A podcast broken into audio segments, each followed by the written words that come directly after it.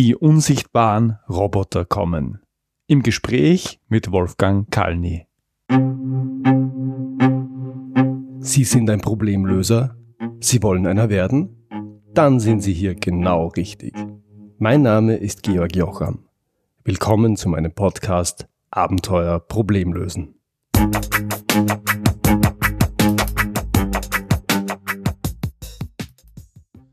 Wenn wir an Roboter denken, dann haben wir Maschinen vor Augen, die mal mehr und mal weniger wie Menschen aussehen, die aber jedenfalls aus Metall und Kunststoff sind und die man angreifen kann. Heute spreche ich mit Wolfgang Kalny über unsichtbare Roboter, sogenannte Softbots, auch bekannt als Software Agents, also über Roboter, die nur aus Software bestehen. Und ich spreche mit ihm darüber, wie Softbots unser Leben in den nächsten Jahren verändern werden. Wolfgang Kalny ist seit vielen Jahren Spezialist einerseits für IT, andererseits für administrative Prozesse. Er hat eines der größten Shared Service Center Österreichs als Geschäftsführer geleitet. Heute implementiert er Lösungen mit Softbots, also mit unsichtbaren Robotern, um administrative Prozesse und Verwaltungsprozesse fehlerfrei, kostengünstiger und effizienter zu machen. Hier mein Gespräch mit Wolfgang Kalny. Wolfgang, herzlich willkommen hier im Podcast Abenteuer Problemlösen. Vielen Dank, dass du dir Zeit genommen hast. Ja, sehr, sehr gerne. Bin schon sehr gespannt. Wolfgang, ich darf gleich mit der Tür ins Haus fallen. Was sind denn bitte Softbots und wie kann man sich einen unsichtbaren Roboter, wie wir es im Titel der Episode genannt haben, wie kann man sich einen unsichtbaren Roboter vorstellen? Ja, der Name gibt natürlich schon ein bisschen Hinweis darauf. Softbots ist ja eine Abkürzung für Software Robots. Also das sind eigentlich Applikationsprogramme, die auf äh, physischen oder virtuellen Desktops ablaufen und dort installiert sind und ähm, die gegenüber bestehenden Anwendungen, zum Beispiel einem CRM-System oder einer Auftragsbearbeitung oder auch einem, auch einem Buchhaltungssystem wie SAP sich wie ein physischen Mitarbeiter verhalten. Das heißt, sie interagieren mit den bestehenden Applikationen über die bestehenden Schnittstellen. Sie können also Programme aufrufen, Sie können Masken öffnen, Sie können dort Informationen herauslesen, Sie können diese Informationen über bestimmte Regelwerke verarbeiten und dann in andere Eingabemasken wieder übertragen. Also Sie verhalten sich tatsächlich äh, gegenüber den Applikationen wie physische Mitarbeiter. Das, ich darf mir das so vorstellen, ein Mitarbeiter, der heute eine Rechnung erfasst und in einem Programm eingibt beispielsweise, und dieser Softbot, der macht genau das. Das heißt, der liest die Information, dann nimmt er die Information, so wie es der Mitarbeiter mit Copy-Paste machen würde, und macht das als Programm im Hintergrund. Kann man das so sagen? Das kann man so sagen. Äh, man muss natürlich ein bisschen einschränken. Äh, Eingangsrechnungen zum Beispiel äh, sind dann nicht nur, werden nicht nur gelesen, sondern sie müssen auch interpretiert werden. Da sind wir natürlich noch an den, an den Grenzen derzeit, aber die Vision, die langfristige Vision eines Softbots sollte genau in diese Richtung gehen. Okay. Das war ein bisschen abstrakt bisher. Mich würde interessieren, welches konkrete Problem lösen Softbots denn? Na, da gibt es mehrere Ansätze. Das eine ist einmal, ähm, dass bei stark repetitiven und gleichförmigen Arbeiten menschliche äh, Mitarbeiter, physische Mitarbeiter leicht ermüden und dann zu Fehlern neigen. Und das ist natürlich ein Punkt, wo äh, Softbots natürlich einspringen können. Bei der Abarbeitung von großen Datenmengen, die sehr gleichförmig erfolgen müssen, da leisten natürlich Softbots viel mehr als Menschen und können da natürlich eine größere Datenmenge völlig ermüdungsfrei und fehlerfrei abarbeiten. Der zweite Punkt ist natürlich das Thema der Kosteneinsparungen und der Produktivitätsgewinne. Das ist ein bisschen abstrakter, aber ähm, es geht doch in die Richtung, dass viele Unternehmungen äh, versuchen, Kosteneinsparungspotenziale zu heben. Und da hilft natürlich auch äh, dieses, äh, das Thema Robotics, weil natürlich ein, der Einsatz von Robotern von den Prozesskosten her deutlich geringer ist als die Lohnkosten eines physischen Mitarbeiters. Das muss man ganz klar sagen. Der dritte Punkt ist natürlich der, dass ähm, viele Unternehmungen ähm, sich natürlich auf ihre strategischen Tätigkeiten konzentrieren wollen, aber nicht die Ressourcen haben, um alle Tätigkeiten auszuüben. Und ich äh, versuche das mit einem sehr flapsigen Motto äh, darzulegen. Das heißt nämlich, wer braucht schon Verwaltungsprozesse? Verwaltungsprozesse sind natürlich äh, notwendig und sind wichtig und der Gesetzgeber verpflichtet die Unternehmungen, die Verwaltungsprozesse auszuführen, aber keiner liebt sie und keiner äh, äh, möchte sie gerne tun und möchte natürlich dort äh, seinen Fokus lieber auf die strategischen Tätigkeiten ausrichten. Und äh, solche Softbots können natürlich helfen, diesen Fokus stärker auszuüben. Mhm. Ich hätte es gerne ein bisschen konkreter. Wenn du sagst repetitive Tätigkeiten, Verwaltungstätigkeiten, die man durch Softbots automatisieren kann, was wäre das zum Beispiel? Also eines der, der wesentlichen Beispiele ist es, ähm, ein Unternehmen hat einen Webshop und möchte aus Sicherheitsgründen den Webshop nicht mit seinem internen Auftragsbearbeitungsprogramm koppeln.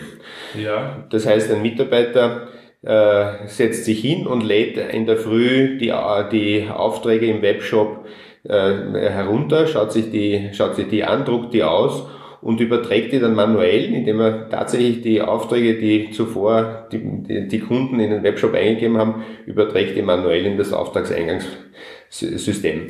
Und genau dort kann ein, kann ein Roboter ansetzen. Er kann automatisiert die Aufträge des vergangenen Tages aus dem Webshop auslesen und sie zum Beispiel filtern oder, oder eine kurze Prüfungsroutine drüber laufen lassen und dann äh, in das Auftragsbearbeitungsprogramm eintragen. Mhm.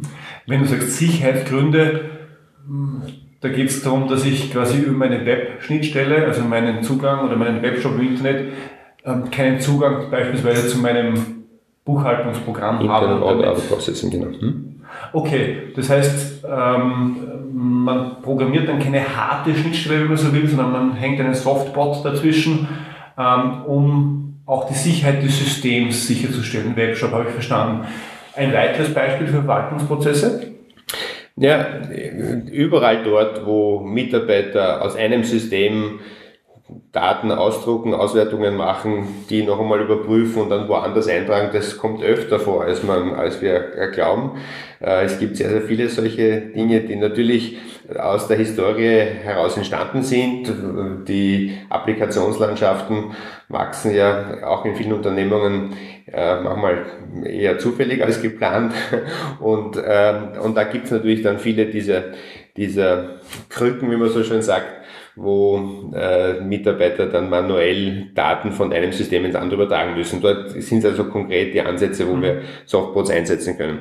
Aber es geht natürlich auch darum, dass man zum Beispiel große Datenmengen äh, prüfen muss. Ein, ein Beispiel, äh, ein Unternehmen hat Stammdaten in der Größenordnung von 40, 50.000 und soll wöchentlich zum Beispiel die Stammdaten gegen die Konkursanträge prüfen. Mhm. Ähm, das wird, oft manuell gemacht.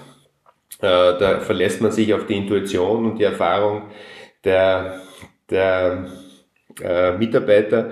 Und da, hier kann man natürlich durch einen Softbot natürlich die, den, den Mitarbeiter sehr stark unterstützen. Lass mich bitte nachhaken.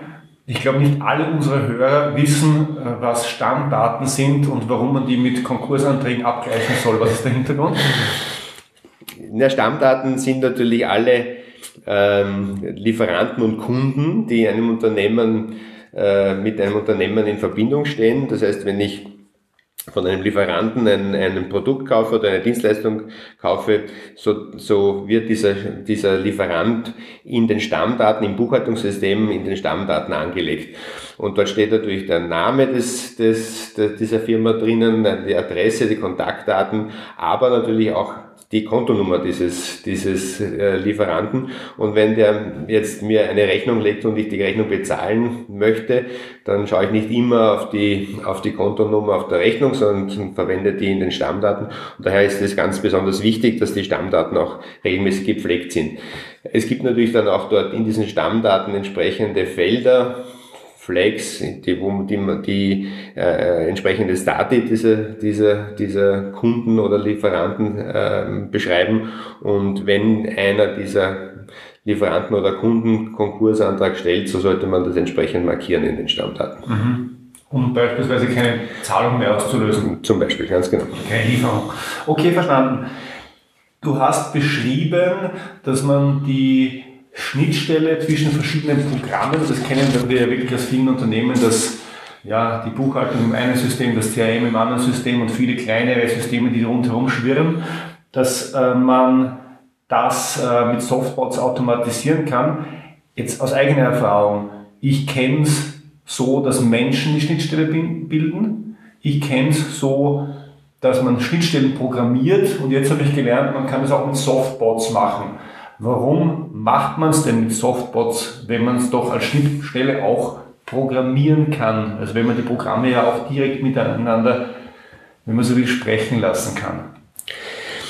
Ja, es gibt im Prinzip natürlich sogar drei Möglichkeiten, solche Prozesse zu automatisieren. Das eine sind die normalen Makros, die wir aus allen Programmen kennen. Selbst ein Excel-Spreadsheet äh, bietet die Möglichkeit, über Makros bestimmte Vorgänge zu automatisieren. Diese Makros haben allerdings immer den Nachteil, dass sie immer nur in einer Applikation äh, angewendet werden können. Der zweite Bereich, der bekannt ist und den du angesprochen hast, ist so eine Vollintegration über eine programmierbare Schnittstelle. Ähm, das sind natürlich Projekte, die immer eine gewisse Größenordnung haben, die einen gewissen Aufwand verursachen. Diese, diese äh, Schnittstellenabstimmung bedeutet Anpassungen der Applikationen oder Datenstrukturen in beiden Programmen in der Regel.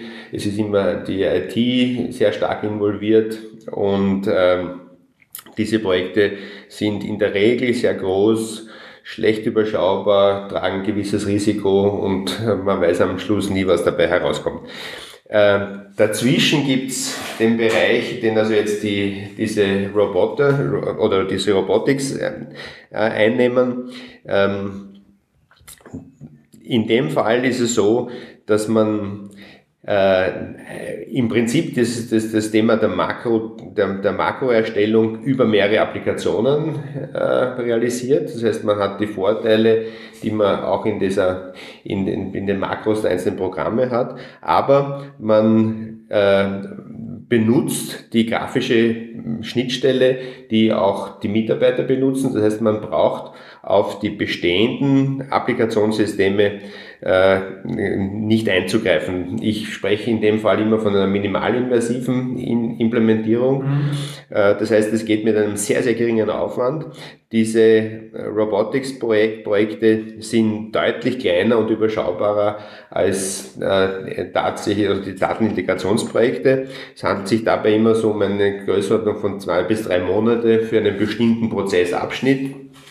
Und wir sprechen von Investitionsgrößenordnung von 50 bis 100.000 Euro, also auch in der Regel überschaubar. Und sie haben daher auch sehr hochinteressante Returns of Investments. Das heißt, die Investitionskosten werden sehr, sehr schnell, also in der Regel innerhalb von sechs Monaten wieder zurück äh, geholt durch Einsparungsmaßnahmen. Und das ist für Unternehmen sehr interessant. Diese, diese Projekte sind, sind gut überschaubar, haben geringes Risiko und, und, und zeigen eigentlich eine, eine, eine sehr schöne Amortisation. Mhm. Also Amortisation oder Payback innerhalb von sechs Monaten ist natürlich toll. Äh, ich habe noch nicht viele Projekte gemacht, die das geschafft haben. Mich würde interessieren, ist das nur was für große Unternehmen mit umfangreichen Systemen und, und, und umfangreichen Verwaltungsprozessen? Für wen ist das, das die richtige Lösung? Im Prinzip können es natürlich alle Unternehmungen einsetzen. Das ist nicht nur für Großunternehmen. Allerdings gebe ich schon zu, dass natürlich die Großunternehmungen einen größeren Hebel haben, ganz klar. Und daher wird es natürlich von, eher von den Großunternehmungen derzeit getragen. Ein Beispiel, die Deutsche Telekom hat vor etwa eineinhalb Jahren die ersten äh, Piloten in diesem Bereich durchgeführt und haben mittlerweile um die 300 bis 400 äh, Roboterinstanzen bereits im Einsatz. Also hier sieht man schon, dass gerade bei den Großunternehmungen äh, äh, äh, diese neue Technologie sehr gut angenommen wird. Ähm, der Zugang für die kleinen Unternehmungen können natürlich Steuerberater sein. Im Prinzip ist es ja jetzt schon so in der Praxis, dass die kleinen Unternehmungen viele buchhalterische Prozesse zum Beispiel zu den Steuerberatern auslagern. Das heißt, Früher hat man die Eingangsrechnung im Schuhkarton, wie es so, wie es so schön heißt, zum Steuerberater gebracht. Mittlerweile wird es natürlich schon eingescannt und es wird per PDF geliefert, aber allerdings die, die Buchung selber führt der Steuerberater in der Regel für die Kleinunternehmungen durch und da gibt es natürlich den Ansatz, dass natürlich auch Steuerberater und Wirtschaftsprüfer äh, sich zunehmend diesem Thema annehmen und dass äh, die, diese Unternehmungen natürlich auch für Kleinunternehmen dann mehr oder weniger als Shared Service Center oder als Outsourcing-Partner äh, auch in unter Zuhilfenahme dieser Technologie dann agieren können. Mhm. Das heißt, der Steuerberater, der Wirtschaftsprüfer, der das macht, derjenige schafft sich dann einen Softbot an und äh, schaut, dass er Buchhaltungstätigkeiten für seine Kunden teilweise automatisiert. Kann man das so sagen? Kann man genauso sagen, ganz genau. Das okay. ist, das ist die Vision. Welcher Anteil, ähm, also es vom bei Prozessen ist immer schwierig von Anteilen zu sprechen, aber welcher, kann man das sagen, welcher Anteil ist an solchen Verwaltungsprozessen so weit automatisierbar, dass man es mit Softbots abbildet? Kann man das sagen?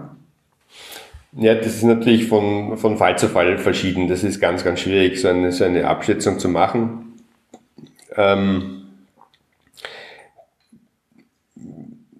es kommt oft darauf an, wie sehr ein Unternehmen äh, eine Integration auch innerhalb von, von der Applikationslandschaft selber schon geschafft hat, beziehungsweise wie viele unterschiedliche Applikationen wie stark integriert oder wie, wie, wie gut diese Applikationen integrierbar sind, äh, ist natürlich auch ein, ein Faktor, der da mitspielt.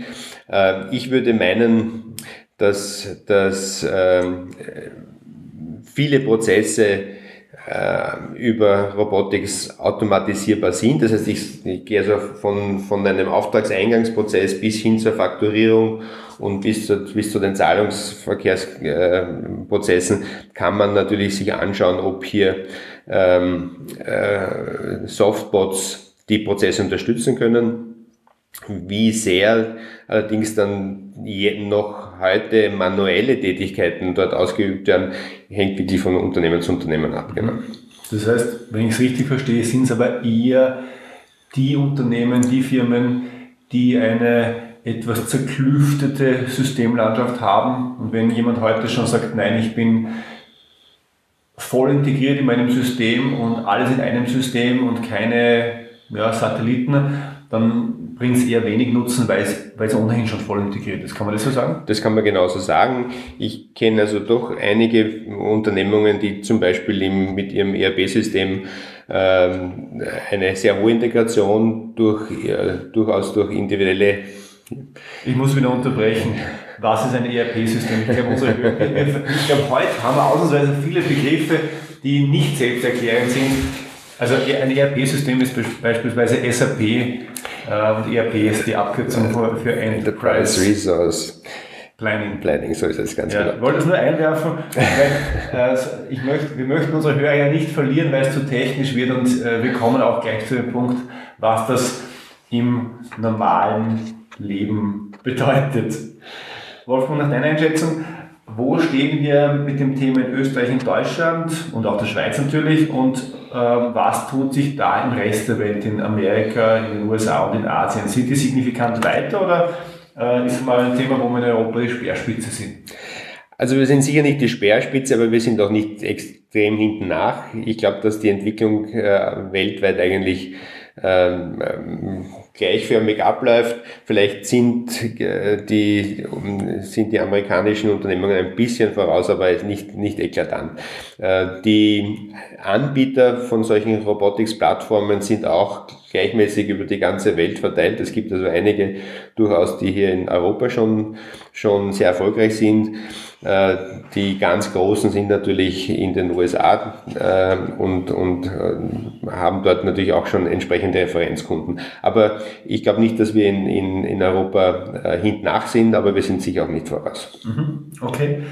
Mich würde jetzt interessieren für denjenigen, der jetzt nicht mit SAP arbeitet, denjenigen, der jetzt nicht in diesen Prozessen ganz tief drinnen ist, wo spürt den Otto Normalverbraucher? Wo kann ein ganz normaler Mensch ähm, Softbots in Zukunft spüren? Was ändert sich oder wo werden wir es bemerken in den nächsten Jahren? Was ist deine Einschätzung?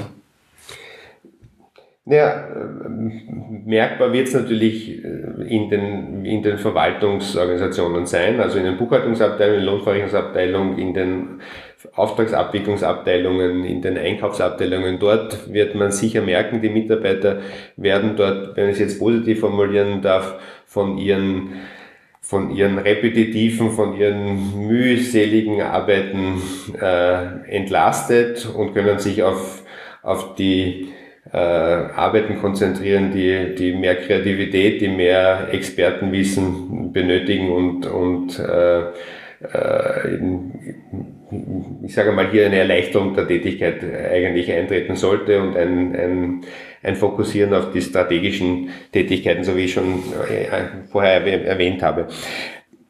Das geht natürlich Hand in Hand mit äh, durchaus mit einer Reduktion von Arbeitskräften im Verwaltungsbereich.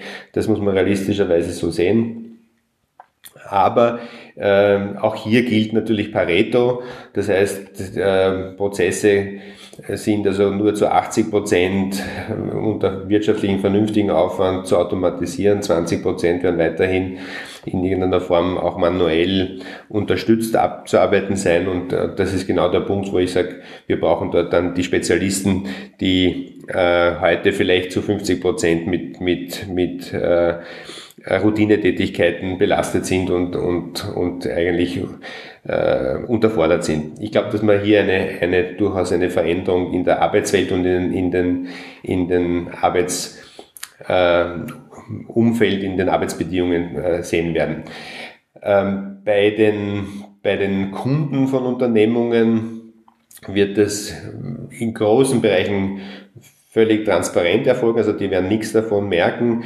Ähm, es gibt einige Ansätze, die jetzt nicht Softbots, sondern Chatbots heißen. Also, also, also da geht es darum, dass man mit Kunden auf, in einem Service Desk oder in, in, einem, in einer, äh, ich sage mal, Auftragsannahmeabteilung interagiert und das könnte auch in Zukunft mit entsprechenden äh, Robotern oder mit entsprechenden äh, Chatbots dann erfolgen. Mhm. Wolfgang, du hast schon angesprochen, da werden natürlich Jobs wegfallen, eingespart, wegrationalisiert. Also da passiert vieles ein bisschen unfreundlicher, das ist so. Mich würde interessieren, welche Jobs fallen denn weg oder werden in Zukunft wegfallen und welche bleiben denn über? Wie, wie, wie darf man sich das vorstellen? Eingangs möchte ich mal sagen, dass, dass ähm, wir natürlich überhaupt noch nicht wissen, wie dann die, die die Gesamtsicht aussieht. Auch heute ist es so, dass wir in der Autoindustrie die höchste Automatisierungsrate der Geschichte haben und trotzdem auch die in absoluten Zahlen die höchste Beschäftigungszahl mhm. in der Autoindustrie. Hängt natürlich auch ein bisschen damit zu tun, zusammen, dass, dass äh, äh die Autoindustrie in, Ost, in Südostasien große ähm, Absatzmärkte erschlossen haben und daher gibt es natürlich da einen, einen positiven Effekt, der wird natürlich in den Verwaltungsprozess nicht ganz so durchschlagen. Trotzdem, ähm, glaube ich, sollten wir auch davon ausgehen, dass wir nicht nur Berufsbilder verlieren, sondern welche dazu gewinnen. Ähm, damit komme ich zu deiner Frage, welche werden wir verlieren? Wir werden natürlich die verlieren, die relativ unqualifizierte Tätigkeiten heute tun, also sehr hochrepetitive Tätigkeiten, einfache Tätigkeiten, die, die tatsächlich leicht automatisierbar sind. Das ist gar keine Frage. Ähm, wir werden, wir werden äh, Mitarbeiter benötigen, die ein hohes Prozessverständnis haben, die die Möglichkeit und die Fähigkeiten haben, diese, dieses, diese, dieses Prozessverständnis und die und die Prozesse, die sie, die, die sie modellieren, auch entsprechend dokum zu dokumentieren. Nur wenn Prozesse dokumentiert sind, kann man auch darüber reden und kann auch darüber diskutieren, wie man sie besser macht. Und das ist sicherlich auch eines der großen Themen in der Zukunft, dass man die Prozesse nicht nur automatisiert über Softbots, mhm. nämlich auch schlechte Prozesse automatisiert, sondern man tatsächlich in die, in die, in die Prozessoptimierung geht und sich tatsächlich überlegt, wie kann man Prozesse einfacher machen, verschlanken und, und so effizient, äh, effizienter machen, dass, dass, dass sie auch äh, äh, entsprechende Kosteneinsparungspotenziale erheben können. Mhm. Jetzt, äh, wir können alle nicht in die Zukunft blicken, nur ich möchte noch eine Frage in den Raum stellen, die mir jetzt gerade einfällt dazu, nämlich, wie kennen Sie bisher, dass Experten in solchen Verwaltungsprozessen dadurch Experten werden, indem sie langjährige Erfahrung in diesen Prozessen haben? Und wenn sie diese Erfahrung haben, dann können sie das alles handeln und kennen die Systeme und die Prozesse, ähm, sind, auch, sind einfach Experten, können damit umgehen. Ich stelle die Frage, wie erzeugen wir denn künftig Experten, wenn es dieses äh, Trainingsfeld gar nicht mehr gibt und wenn die einfachen Dinge, die man früher manuell gemacht hat und an denen man lernen konnte, wenn die ja, der Softbot, der Roboter macht, ähm, hast du hier eine Zukunftsidee, wie sowas aussehen, aussehen könnte?